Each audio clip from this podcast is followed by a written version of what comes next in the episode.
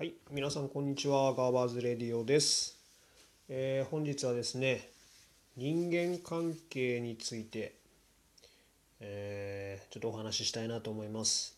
まあ、人間関係、コミュニケーションですよね。皆さんは人間関係どうですかね？対人関係。まあもちろんね、一切ないっていう人はね、なかなかね、ないと思うんですけど、まあ、友人関係だったりとか、まあ、パートナーとね恋人関係夫婦関係がねあの親兄弟とか、まあ、自分の周り含めてね肉親だったり肉親じゃなかったりいろいろあると思いますけどいろんなまあ人間関係の中でね、まあ、全部がうまくいくっていうこともねそうそうないなってあの思います。というのもですねあのまあ自分の場合はねあの仕事上のお話で自分事ではなくてですね、えーまあ他者の他者同士の、えー話なのですが、まあ、自分だけだったらね仮に A さんだとして A さんとの問題点だったら A さんとのコミュニケーションは自分が取ってまあこの改善のね余地は、まあ、自分でね作れるんでねそれは。自分ごと。でもう一人の B さんと僕だったらもちろん B さんとの改善の余地は自分との話し合いの中でねいろいろとできるんですけど A さんと B さんの問題に関して他者である自分があのどう改善したらいいのかっていう、まああのこの結論から言うと自分が他者である以上解決できる問題ではあのないんですけどやっぱりねそのお互いの話をねあの聞いてるとああ本当にやっぱり人間関係って難しいなっていうのをねあの改めてちょっと思いましてまああの有名なねアドラー心理学、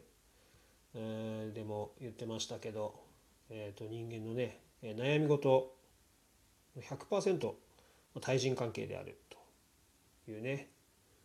全部に関わってるからっていう人間関係が。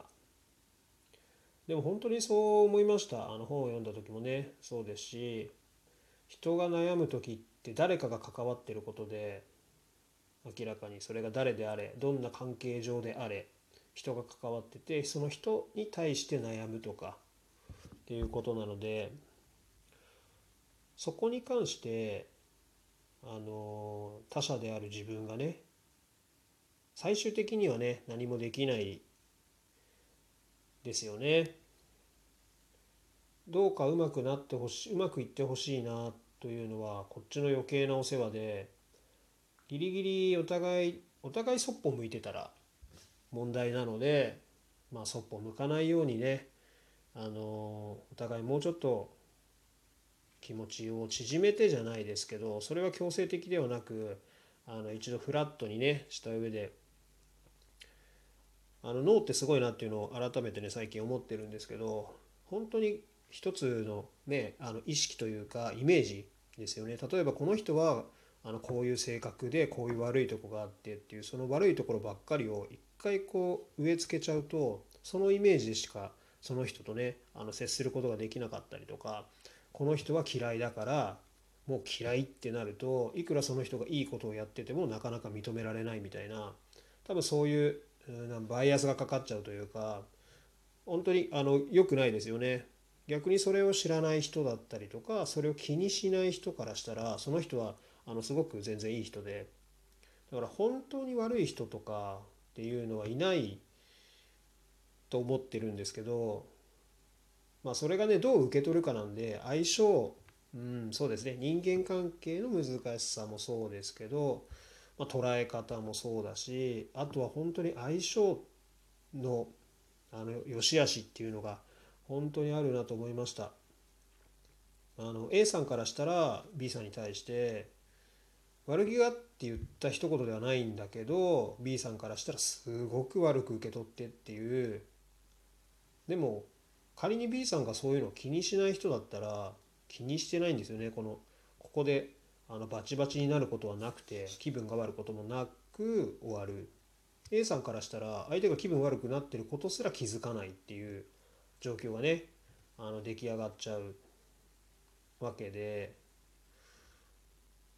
これをうんそうなんですよね。なんか他者である自分が、まあ、ギリギリまではねあの向き合うようにというか A さんに対しても B さんに対してもどうにか、うん、うまくいくようにね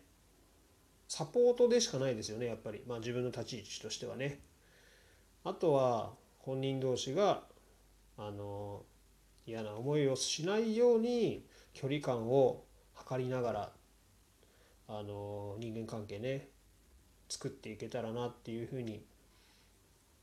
思いますよね。まあこれがね本当にプライベートであの別にどうでもいいよっていう関係だったら別に会わなきゃいいだけの話なんですけど、まあ、今の自分の話はあの仕事上の話なので、